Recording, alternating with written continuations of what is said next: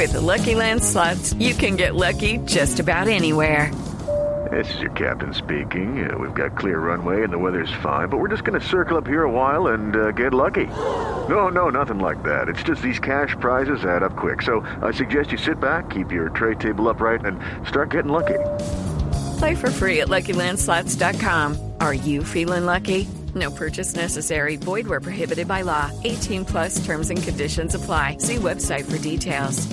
Con este maravilloso tema central porque en lo particular nunca había escuchado esa frase y por eso la trajimos, porque de pronto no somos conscientes de que eso puede ser así o de que en la mayoría de los casos es así o no sé si en todos, pero bueno, eso eh, nos lo dirá nos lo dirá el doctor José Gerardo Almán, médico experto en psiconeuroinmunoendocrinología, máster en programación neurolingüística, amigo de esta casa y por supuesto el tema, el problema son los papás.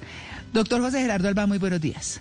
Muy buenos días, feliz de estar aquí un día más aquí en Blue Jeans, escuchándolos, feliz con esa canción tan maravillosa. Sí, sí, sí.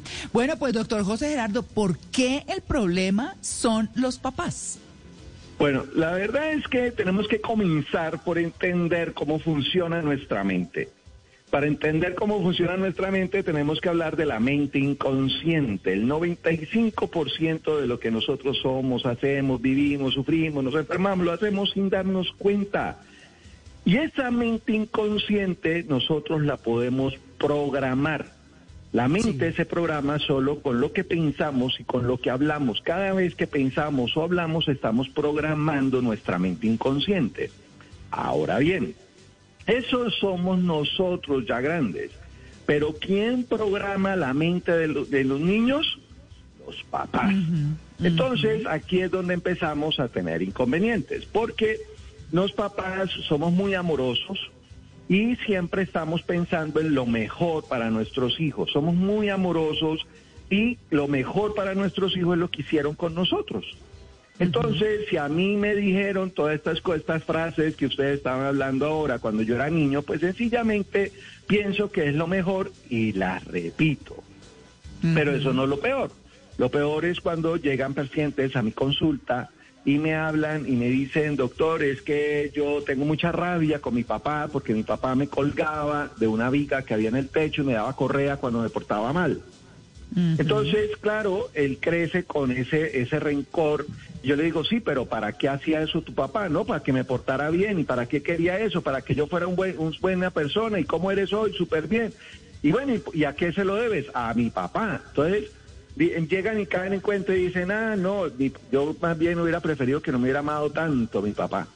Porque son expresiones de amor. Entonces, a veces nos pasamos en el amor y hacemos cosas que hoy quiero explicarles a todos que no se deben hacer. Y se lo voy a así sencillito. A ver. Imagínense que nosotros hemos escuchado que la personalidad de un niño se desarrolla hasta los siete años. Sí. Eso significa que tenemos siete años para construir toda una personalidad que va a ser a futuro. Y ustedes, cuando ustedes a un niño le dicen que San Nicolás es el que trae los regalos, pues el niño te lo cree. Pero si le dices que el San Nicolás entra por la, por la chimenea, pues el niño te lo cree. Puede que cuestione y diga, papi, pero nosotros no tenemos chimenea. ¿Qué hace San Nicolás? No, pues entra por la ventana y el niño te lo cree. Si tú le dices es que el ratón Pérez es el que te trae uno, te cambia plata por el diente, pues el niño se lo cree. Mm. Ahora, el niño te cree todo lo que le digas. Lo mismo pasa cuando tú a un niño le dices, es que tú eres muy desobediente, tú eres muy desobediente, eres un niño desobediente, adivine qué hace el niño, Mm. se vuelve desobediente, porque el niño te lo cree. Por eso a partir de ahora quiero que hagan conciencia todas las personas que nos están escuchando sobre cómo estamos hablándole a los niños. Porque cada vez que nosotros le hablamos a un niño, y aquí estoy hablando hasta los siete, pero la verdad es que vamos hasta los 14 años, cada vez que nosotros le hablamos a un niño, le estamos programando su mente, su futuro. Tú eres un niño grosero, tú eres un niño maleducado, tú eres bruto, tú eres un inútil, tú no eres sirves para matemáticas, eres un niño desobediente. Eso hace que el niño empiece a construir en su mente una mente inconsciente con todas esas características porque el niño hace caso. Pero eso no es lo peor. Lo peor es cuando le decimos, eso te cae mal, eso te hace daño, no comas eso, eso te va a hacer mal, el sereno te hace daño, mojarte acalorado hace daño, comer mucho dulce te hace daño. Y empezamos a programar a nuestro niño para que todo le caiga mal. Entonces, mm. quiero que a partir de este momento empecemos a pensar cómo nosotros estamos programando a nuestros hijos y empecemos a hacer una lista de todas las programaciones positivas contrarias a lo que hemos estado haciendo. Porque la clave no está en decirle a un niño no hagas, porque en la mente inconsciente tiene un problema y es que la mente inconsciente no reconoce el no. Cuando nosotros tenemos dos años, nosotros escuchamos por lo menos 50 nos al día. Y nos dicen no haga, no toque, no brinque, no ponga, no ensucie, no coma, no, no, no. Y claro, a los dos años la mente inconsciente hace una jugada maestra y es que a los dos años deja de reconocer la palabra no. ¿Eso qué significa? Que cuando, si yo les digo a ustedes, a todos los que nos están escuchando en este momento en Blue Jean, yo les digo, no se imaginen un elefante, ¿Qué pasa? Es lo primero que traen a su mente, porque no reconocemos la palabra no.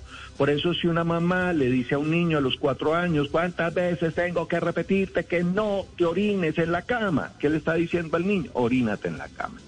Porque el niño no reconoce la palabra no. Hay que evitar a todas costas utilizar el no por delante. No haga, no corra, no llegue tarde hay que empezar a hablarles en positivo con lo que sí queremos que haga y sea.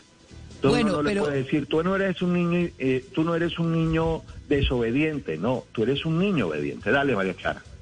No, es que es que estoy pensando en eso y entonces cómo le dice uno a un hijo no sea grosero. Usted es un oh. altanero. Eh, ese tipo de claro, para hacer para hacer la comparación, Doc, entre lo que uno vive diciendo y en lugar de eso, ¿cómo lo debe decir? ¿No? Me encanta, la verdad la pregunta es fabulosa porque, mire, yo, yo tengo tres hijos, obviamente cuando yo hablo de estos temas es porque tengo la experiencia, me gusta leer, estudié mucho para poder aplicarlo en mis hijos y yo nunca los regañé, nunca los castigué y nunca les pegué, ¿sí? Y entonces uno piensa que eso es algo raro, pero realmente hay toda una, una, una escuela de aprendizaje que los invito a leer sobre disciplina positiva, alguna escuela de pensamiento de 1920 que nos enseña que uno no tiene por qué castigar ni regañar a los hijos, sino hacer acuerdos con ellos. Ahora hablamos un poquito más de eso porque quiero hablar de lo positivo y cómo nosotros tenemos que programar a nuestros hijos. Entonces, imagínense, y aquí viene la parte más importante de todo, y es que nuestros hijos nacen, hagan de cuenta, con un baúl de monedas. Nacen con un baúl de monedas de oro. Entonces, ese baúl de monedas de oro en el niño es su autoestima. Cada vez que nosotros le decimos, tú eres un inútil, tú eres lo peor, eh, eres, eh, vas a salir igualito a tu tío que está preso en Estados Unidos, pues obviamente le estamos robando, quitando esas monedas de oro. Y su autoestima empieza a disminuir. Entonces, lo que yo quiero que a partir de este momento invitarlos a todos es, cada vez que le hablemos a un niño, entreguémosle fichas eh, démosle monedas de oro. explico. ¿Cómo un niño tan bonito, tan inteligente, tan amoroso me contesta de esa manera? Si tú puedes ser más amoroso, sin decir groserías. ¿Cómo un niño tan lindo, tan inteligente saca esas notas y tú puedes dar más? Tú eres capaz.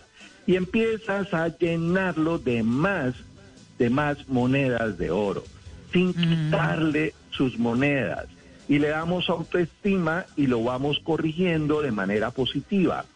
Eso es lo que quiero que hoy empecemos a pensar cómo nosotros podemos construir un nuevo lenguaje con nuestros hijos sin hacerles daño.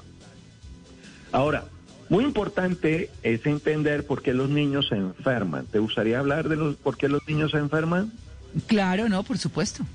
Les voy a contar, imagínense que en alguna oportunidad ya habíamos hablado del estrés aquí en el programa y les contaba que cuando nosotros nos estresamos liberamos una sustancia que se llama cortisol.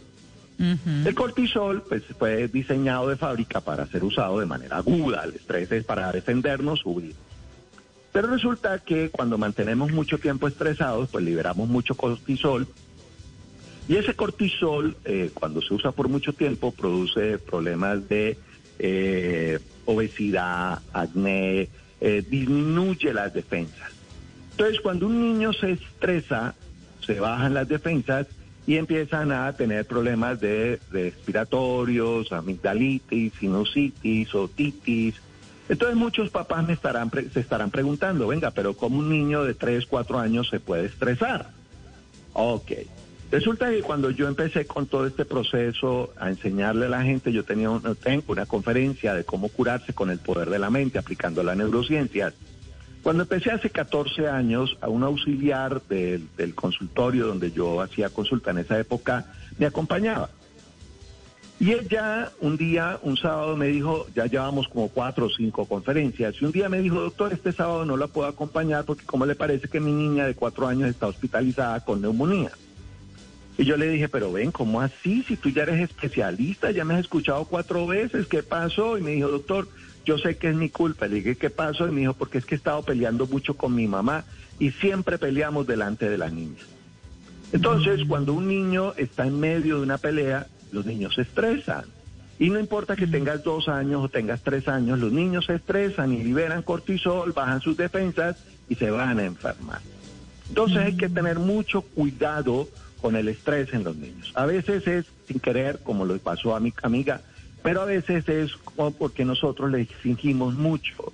Nosotros queremos lo mejor para nuestros hijos y si, si nos sacan cinco, entonces los castigamos. Traen un 4-9, entonces eso es mediocre y los castigamos. Y los niños se estresan, un niño de 10, de 8, 9, 10 años se estresa porque no sacaron cinco y mi mamá no me va a querer, porque esa es la otra si tú no te portas bien, yo no te voy a querer. No podemos amenazar a los niños con el amor. El amor es algo que debe ser incondicional. Yo no importa si me porto bien o me porto mal, yo me tiene, mi papá me tiene que amar. Entonces, cuando condicionamos el amor, eso genera estrés en los niños, los lleva a enfermar. hay que tener mucho cuidado en la forma en que estamos hablándole a los niños. Claro. Porque hay otro problema, un día les voy a hablar de Jerónimo. Jerónimo es un niño que llegó, bueno, no llegó él, llegó los papás, porque ya me han entendido, yo no veo niños en mi consulta. Porque el problema no son los niños, sino que son los papás. Los papás.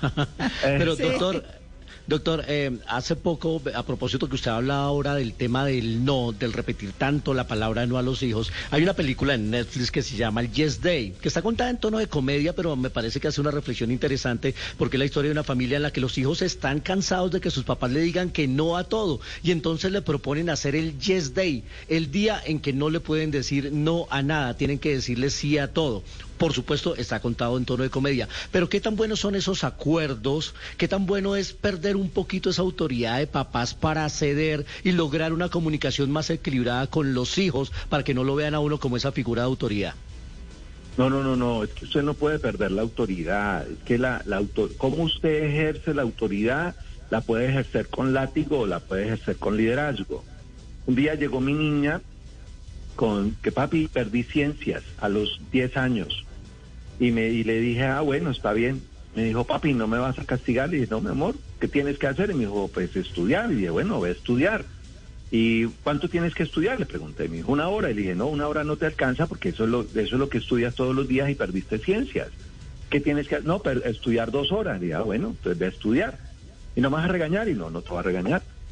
Y no pasó nada porque no tengo que regañarla, no tengo que castigarla, no tengo que pegarle porque perdió ciencia, sino decirle, bueno, ¿qué tienes que hacer? Mi hijo, tengo un hijo médico y él, cuando estaba en décimo, eh, me dijo, saliendo del, al transporte, me dijo, papá, fírmame aquí.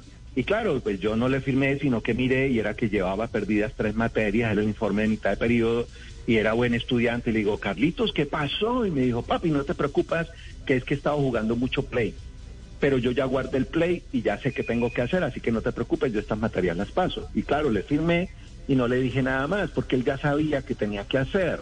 Entonces, no es, es entender que yo no tengo que perder la autoridad es guiar a mis hijos para que con amor empiecen a conocer cuál es el camino que tienen que seguir por ellos mismos, porque el día de mañana, cuando estén grandes, como todas las personas que nos están escuchando ahora, tienen que hacer las cosas sin que nadie les diga. Entonces, si yo no voy a estar al lado de él, pues estudiando él en Manizales y yo en Cali, yo es Cali, yo no le puedo decir levántate a estudiar, no, él tiene que hacerlo porque le nace levantarse a estudiar. Doctor. Y no tengo que perder mi autoridad. Pero a propósito del tema, yo sé que muchos padres nos están escuchando y dicen, bueno, está bien, sí, suena muy bien, pero en la realidad se vuelve un poco más complicado con esos adolescentes que son difíciles. Y dicen, entonces, ¿en qué momento debo levantar mi voz? O definitivamente no hay que levantar la voz, aun cuando, cuando el caso sea complicado. Oh, súper, me encanta la pregunta porque uno, cuando usted tiene que levantar la voz, es porque no lo están escuchando. Entonces, aquí quiero que entremos a mirar por qué no me escuchan. Y uno, uno siempre llega, aquí es importante, uno llega eh, a la casa y le pregunta a los hijos, ¿cómo te fue hoy? Bien. ¿Qué tanto hiciste? Nada. ¿Sí? Porque los niños no le van a hablar de lo que están haciendo, han estado en el colegio todo el día, ellos no quieren hablar más del colegio. Entonces usted tiene que escuchar a sus hijos cuando ellos le están hablando de lo que a ellos les gusta. Entonces, por ejemplo, a mi hija le encanta el reggaetón. Entonces, yo la escucho a ella y ella me habla de todos estos cantantes de reggaetón, los conozco a todos.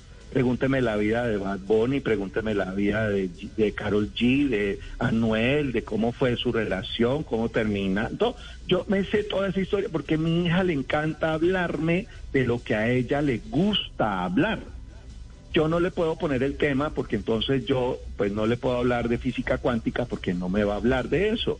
Tengo que escucharla y hablar de lo que a ella le gusta.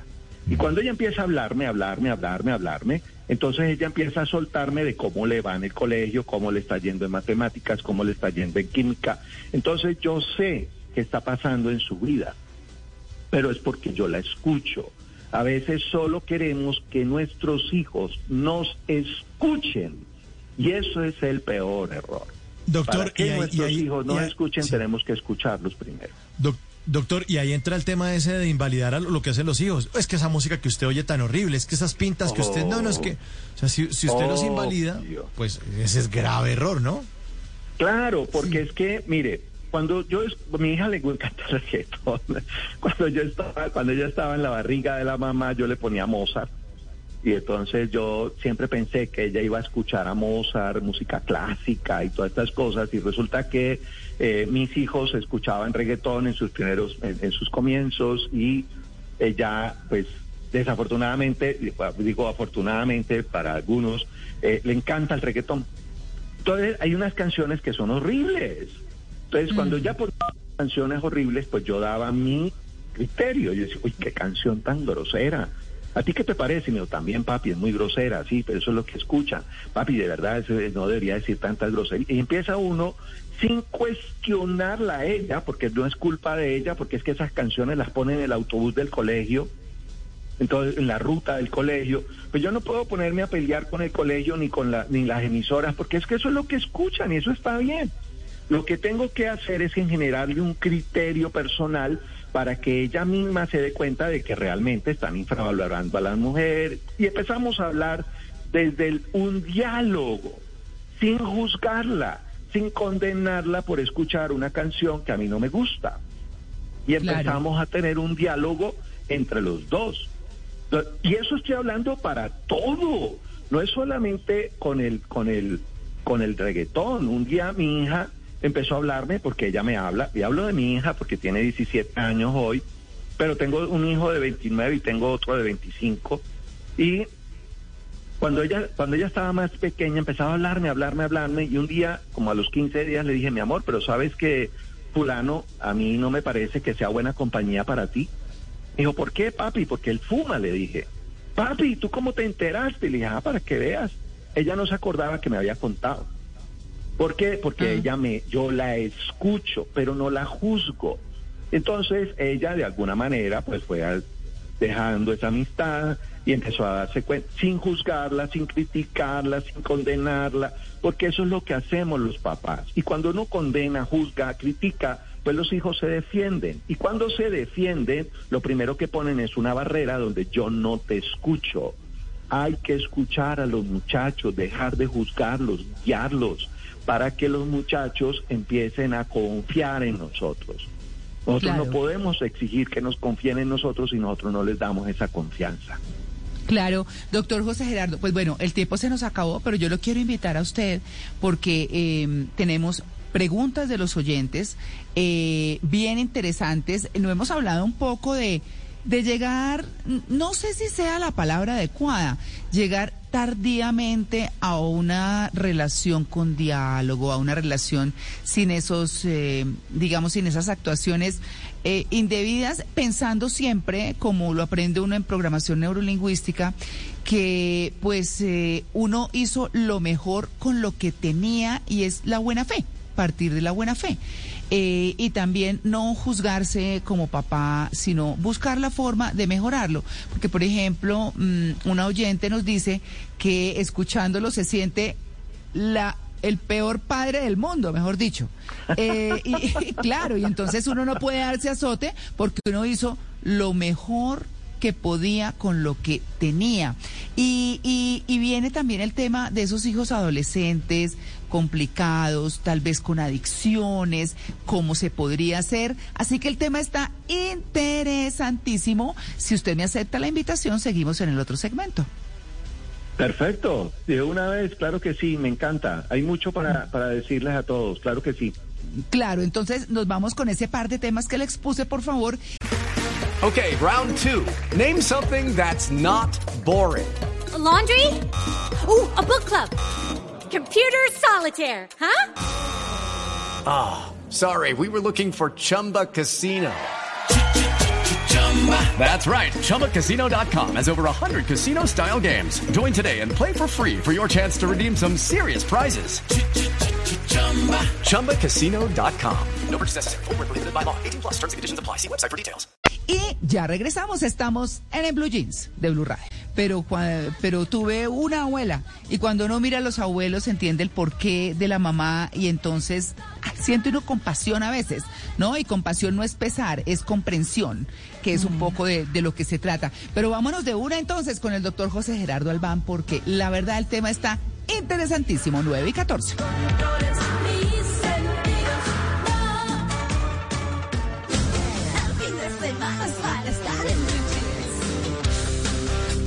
Bueno, a las eh, 9 y 14 justamente continuamos con el doctor José Gerardo Albán, que nos viene hablando, por supuesto, bueno, experto en psiconeuroinmunoendocrinología y máster en programación neurolingüística.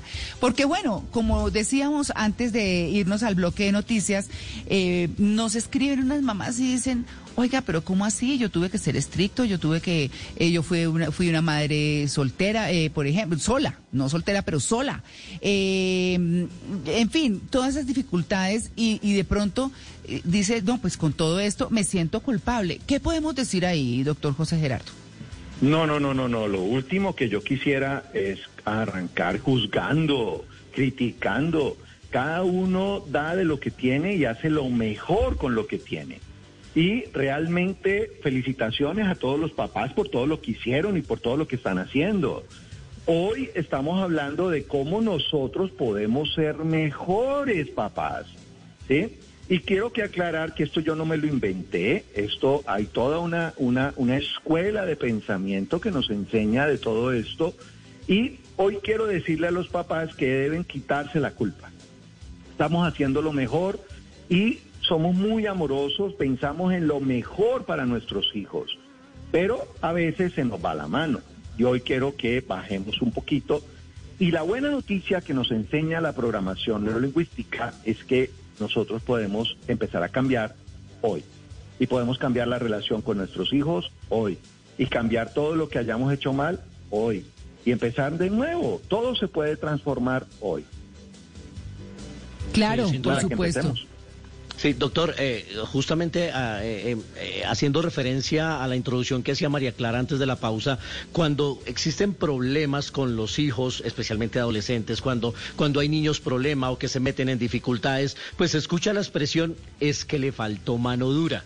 Pero esa mano dura no significa violencia, ¿no? Esa mano dura significa es autoridad, respeto, ejemplo. Ah, ¿Así lo interpreta, doctor?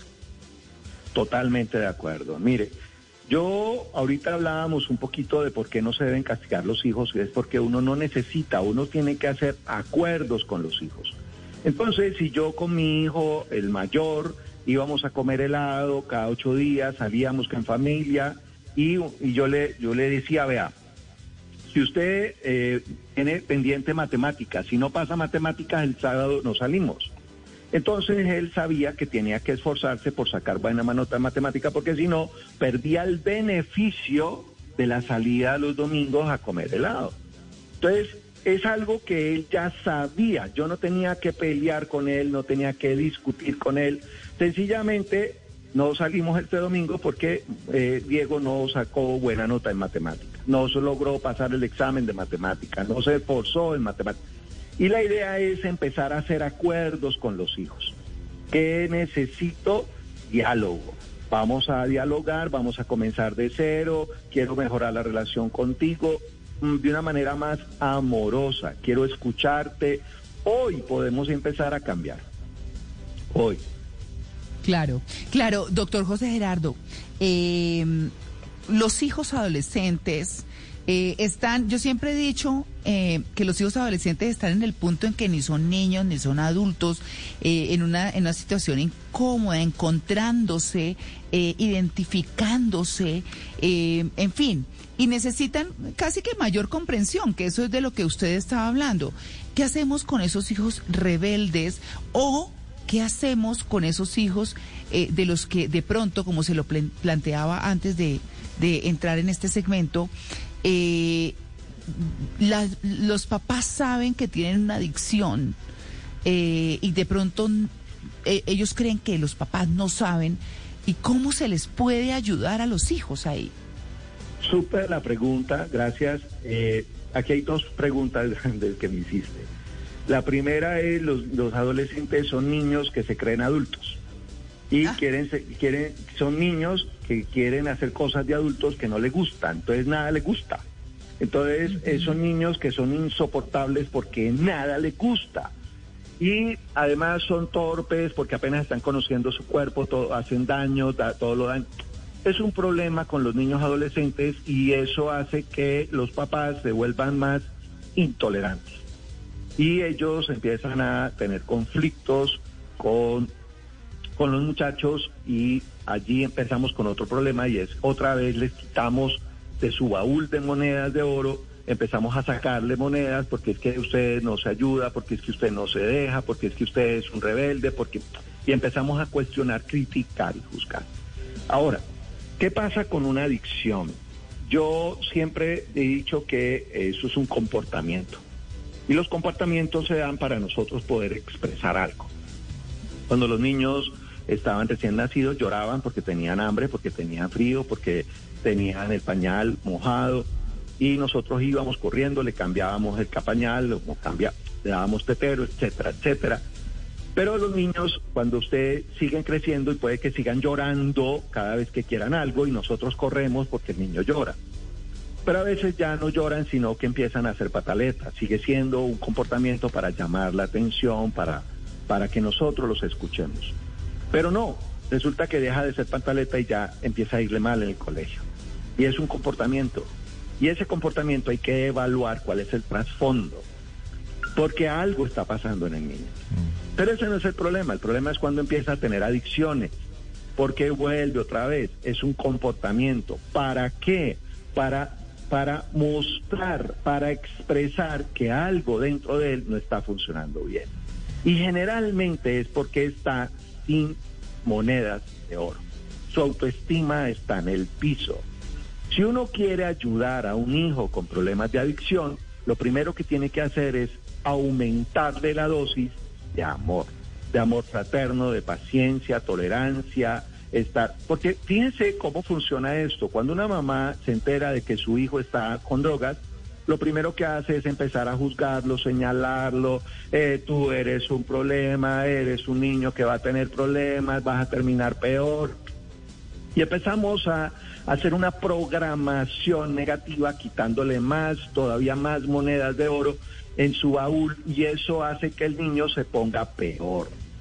Si nosotros realmente queremos ayudar a un muchacho, tenemos que darle más amor. Y todas las personas que lo rodean darle aún más amor para que él desde su interior aumente su autoestima y diga yo tan pendejo, yo qué estoy haciendo, yo me tengo que cuidar, yo tengo que empezar a hacer cosas distintas y empiezas a ayudarlo desde adentro, siempre buscamos la ayuda afuera. Y empezamos a buscar el psicólogo, el psiquiatra, el centro de rehabilitación donde menos amor les dan y el muchacho pues se pierde meses y meses en un tratamiento cuando realmente el problema está dentro de él y es un problema familiar que tenemos que ayudarlo en familia.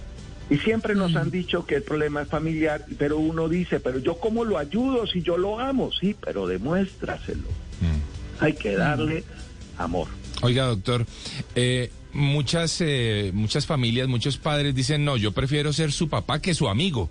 O sea, yo, yo prefiero eh, ser más estricto que de pronto ser eh, quien comprende y ser su amigo.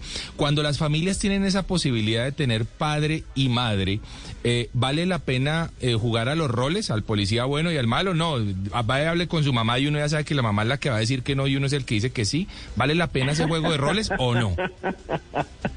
La verdad es que nosotros en todas las familias tenemos el policía bueno y el policía malo. Eso no, eso ya no hay nada que hacer eso siempre nos toca. Y eh, en, las, en las mamás solas, porque aquí hay que hablar de, la, de, esas mujeres admirables que les tocó sola ser papá y mamá y tener el juego del policía bueno y el policía malo a la vez. Entonces, ¿cuándo soy la policía bueno y cuándo soy la policía mala? Eso eh, siempre lo hacemos. Es que eso es algo que, que, que, hace parte de, de nuestra naturaleza. Eh, un día amanecemos con el con el, el, amoroso alborotado y otras veces amanecemos con el sargento alborotado. Entonces, es, es cómo nosotros logramos ese equilibrio. Pero realmente yo no, yo no peleo con eso, yo no discuto con eso, realmente pues los muchachos tienen que tener sus límites y ellos, por ejemplo, mis hijos siempre supieron que ellos de, eh, fuera de la casa no iban a dormir. Eso es una norma que tenía mi esposa y eso nunca se ha, se ha roto lejos, eh, fuera de la casa no se duerme. Mami, que yo que mm. vamos a hacer una finca, no, ni pida permiso porque no se lo van a dar. Son mm. normas que, que, que, no se cuestionan. Y ahí no hay mm. nada que hacer, papá, ayúdame. No, no hay nada. Eso ya es una norma y no se puede discutir. Si usted lo tiene claro, usted no tiene por qué pelear por eso. Y es algo que hay que enseñarle a los niños desde que están chiquitos. Entonces, mi hija sabe cuáles permisos pedir y cuáles no. Y ahí, me ahí no se pelea y, no tiene que pelear con la mamá, ni con el policía bueno, ni con el policía malo, sino sencillamente tener claras las normas y saber que si usted transgrede una norma, usted va a tener un problema porque va a perder beneficios. Entonces, ¿cuáles son los beneficios? Pues usted ya, ya verá si es el desayuno, si es la lavada de la ropa, si es el que le prestó el carro. Cada uno ya sabe cuáles son los beneficios que puede perder sin necesidad de pelear, discutir, juzgar, condicionar, condenar. Y no quiero que lo hagan los papás que se sientan mal porque piensen que lo están haciendo mal. Los papás son maravillosos. Alguna vez mi esposa, yo siempre fui el papá de llevar los niños al cine y yo salía con 10 muchachitos, desde mis hijos hasta mi niña, y eh, yo salía con ellos, los llevaba a pasear, me encanta. Entonces siempre pensaron, ay, es que tu papá es más chévere. No, cada uno tiene su papá. Y entonces mi hija un día les dijo, no, es que uno ama a su papá y ellos aman a su papá porque es lo que están haciendo bien, son sus papás, que no son tolerantes o son, o son muy juzgadores, pero son sus papás. Y eso es lo que quiero que entiendan hoy todos. Somos papás y estamos haciendo lo mejor que creemos. Yo tampoco soy el papá perfecto, no crean que soy papá perfecto, pero leo, me gusta leer, me gusta estudiar y busco la manera de llevármela mejor con mis hijos sin ser un policía, sin transgreder mi autoridad. Ellos de todos modos me respetan, obviamente no crean que porque yo los escucho y trato de ser amigos de ellos y me cuenten sus cosas, pues no significa que yo pierda mi autoridad. Uno puede hablar, hay, escuelas de pensamientos de personas a las que sigo que dicen uno no puede ser amigo de sus hijos. Yo digo, bueno, esa es su posición, pero yo no pienso así, yo digo, hay que escucharlos, uno tiene que tener dentro de la casa un amigo para que los escuche y siempre sean el primera persona a quien puedan llamar en alguna dificultad. Entonces, eso es lo primero que tenemos que entender. Claro, y aquí tenemos un, un una gran conversación en el chat de Blue Jeans, porque, por ejemplo, yo fui de esa, mi papá y mi mamá jamás nos dejaron quedar por fuera. Jamás. Y nosotros ni pedíamos permiso porque sabíamos que no. Pero mi papá decía, traigan aquí a sus amigas, con mucho gusto les tendemos cama franca, como decían ellos, y se quedan y listo, pero ustedes no se van a quedar por fuera. Entonces, ese, esa es una cosa que, que, bueno, que uno sabía que era así y nuestros amigos lo sabían, entonces, no, nuestras amigas, y nos decían, bueno, ¿será que su papá nos deja quedar este fin de semana en su casa y hacemos, nos... ah, bueno, listo. entonces el plan se armaba en mi casa. Pero también dejar, eh, pienso yo, y yo que tengo un hijo que ya pasó por la adolescencia y ya es adulto y, él se quedó por fuera, y yo pienso que ah, entregarle ese permiso, otorgar, otorgarle ese permiso, también era la confianza que yo le daba a él y la confianza que tenía con los amigos de él y con las familias de los amigos de él, porque nosotros conocemos quiénes son los papás, dónde se va a quedar, con quién se va a quedar y qué van a hacer. Pienso que eso también es, un, eh, es, es entregar un poquito de confianza. No, fabuloso. Miren, es que quiero que entiendan, y aquí viene la clave de todo, nosotros hablamos desde nuestros miedos. Siempre. Todo lo que hacemos, todo lo que, cómo lo funcionamos, son nuestros miedos. Entonces, claro, si ustedes, si yo les hablo de mi esposa, pues y le digo que mi hijo mayor, que hoy tiene 29 años, nunca se quedó fuera de la casa, es porque ella hablaba de sus miedos que pueda pasarle con una, con una persona mayor, con otra persona que no sean los papás, entonces ella decidió trabajar sus miedos y decir, no sale. Pero si uno vence sus miedos, yo por ejemplo, yo pues por mí hubiera, yo no tengo problema. Pero cada uno habla desde sus miedos y yo lo felicito porque le fue muy bien y eso está muy bien. Pero algunos dirán, no, yo no lo dejo ni salir a cine solo, porque mm. es sus miedos. Alguna vez me pasó con una mamá, yo dicto unas clases, unas conferencias sobre cómo educar hijos sanos, exitosos y felices, escuela de padres, y una mamá me, me, escribió después, me dijo, doctor, qué pena, yo la embarré porque yo llegué a mi casa y le empecé a decir a mi hijo, tú puedes, tú eres capaz, tú eres lo máximo, eres lo mejor, tú puedes lograr lo que quieras. 14 añitos, doctor, y el viernes me dijo, mami, me voy para cine con mis amigos, y le dije, no, tú solo no sales. Y claro, la embarré porque todo lo que usted me había dicho que hiciera, pues yo lo hice y resulta que le saqué alas y cuando fue a volar no lo dejé volar. Porque ella habla desde sus miedos. Entonces, lo primero que tenemos que comprender es cuáles son nuestros miedos como papás y por qué actuamos como actuamos, qué podemos hacer para vencer nuestros miedos y poderle dar un poquito más de alas a nuestros hijos para que vuelen. Claro.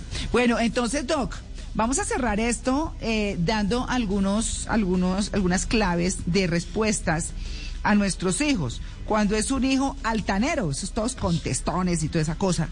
Eh, cómo que cuando sea demasiado grosero o altanero, uno qué le debe decir, por ejemplo. Mire, lo primero es cuando yo quiero que entiendan esto y es cuando el muchacho está siendo grosero. Entonces el muchacho me contestó mal y yo me y yo me igualo con él. Espere, no, no se iguale espere que el muchachito se le pase la rabia porque por alguna razón se le saltó el bloque y entonces usted después lo agarra y le dice, ven, como un niño tan bonito como tú me contesta de esa manera. Si tú eres un niño amoroso, mira que a mí eso me molesta, me duele, no quiero pelear contigo. Y empezamos a hablarle desde el amor, a programarlo en positivo. Nunca se igualen con un muchacho. Háblenle después, cuando se le pase la rabia, cuando ya azotó la puerta. Uno escucha un azotón de puerta y uno se, eso es como si se erizara uno y uno va a pelear porque azotó la puerta. No, después de que se le pase la rabia, hable con él amorosamente y verá que obtiene más resultados. Cuando el hijo hace lo que se le da la gana y no le para bolas al papá o a la mamá, eh, y dice, pues no, pues no voy a hacer eso, y no, y punto. ¿Qué hace uno con ese muro? Ok, ahí hay que entrar con los acuerdos, como hablamos alguna, eh, ahorita lo estábamos diciendo, ¿qué tenemos que hacer? Usted tiene unos beneficios. Resulta que uno siempre, uno le decía, vea, es que usted está en mi casa y lo que aquí se hace lo que yo diga y si no, y si no, pues se tiene que ir, pero uno no va a echar al hijo, entonces, menos si tiene 12 años o 14. Entonces, ¿uno qué tiene que hacer? Pues empezar a mirar cómo hace acuerdos con él cuando esté de buen genio. No peleen con los muchachos, no se igualen con ellos. Cuando estén de buen genio, en un momento diferente a la hora del almuerzo, la gente pelea en la hora del almuerzo, por Dios, la hora del almuerzo, la hora de ver televisión es una hora sagrada, aquí nos divertimos, pasamos ricos, no discutimos, porque la gente llega a la hora del almuerzo y cuántas materias vas perdiendo, se tiró el almuerzo suyo y el de él. Entonces, cuando el niño ya haya pasado su rabia, entonces lo sienta y vení, vamos a hablar, invítalo a tomarse un café, sáquelo de ese ambiente y empiece a buscar acuerdos, yo quiero lo mejor para ti, quiero que estemos bien, amorosamente, y hagan acuerdos y hablen de los beneficios. ¿Qué beneficios quieres perder si no me haces caso? Y punto. Pierdes Claro. beneficios. Sin pelear, sin discutir, es- sin decir groserías. Claro, esto ha sido maravilloso de verdad. Muchas gracias por haber aceptado prolongar este tiempo que sabemos fue muy útil para nuestros oyentes y muchas gracias por su atención con En Blue Jeans de Blue Radio. Maravilloso, muchísimas gracias por la invitación, de verdad, de corazón. eh, dispuesto siempre a estar con ustedes cuando me cuando quieran. Me invitan. Eh, me están preguntando, claro, me están preguntando eh, sus redes, doctor. Yo estoy en, en Facebook como Medicina para la Felicidad, en, en, mi, en, mi cana- en mi página web Medicina para la Felicidad. En YouTube me encuentran como José Gerardo Albán, hay muchos videos donde hablo de todos estos temas, de cómo curarse con el poder de la mente. Y si me dejan mi teléfono, el, el WhatsApp más 57-315-437-2443. Mi Dios le pague, muchísimas gracias. It is Ryan here, and I have a question for you. What do you do when you win? Like, are you a fist pumper? A woohooer, a hand clapper, a high fiver. I kind of like the high five, but if you want to hone in on those winning moves, check out Chumba Casino. At chumbacasino.com, choose from hundreds of social casino style games for your chance to redeem serious cash prizes. There are new game releases weekly, plus free daily bonuses. So don't wait. Start having the most fun ever at chumbacasino.com. No purchase necessary. BGW. Void were prohibited by law. See terms and conditions. 18 plus.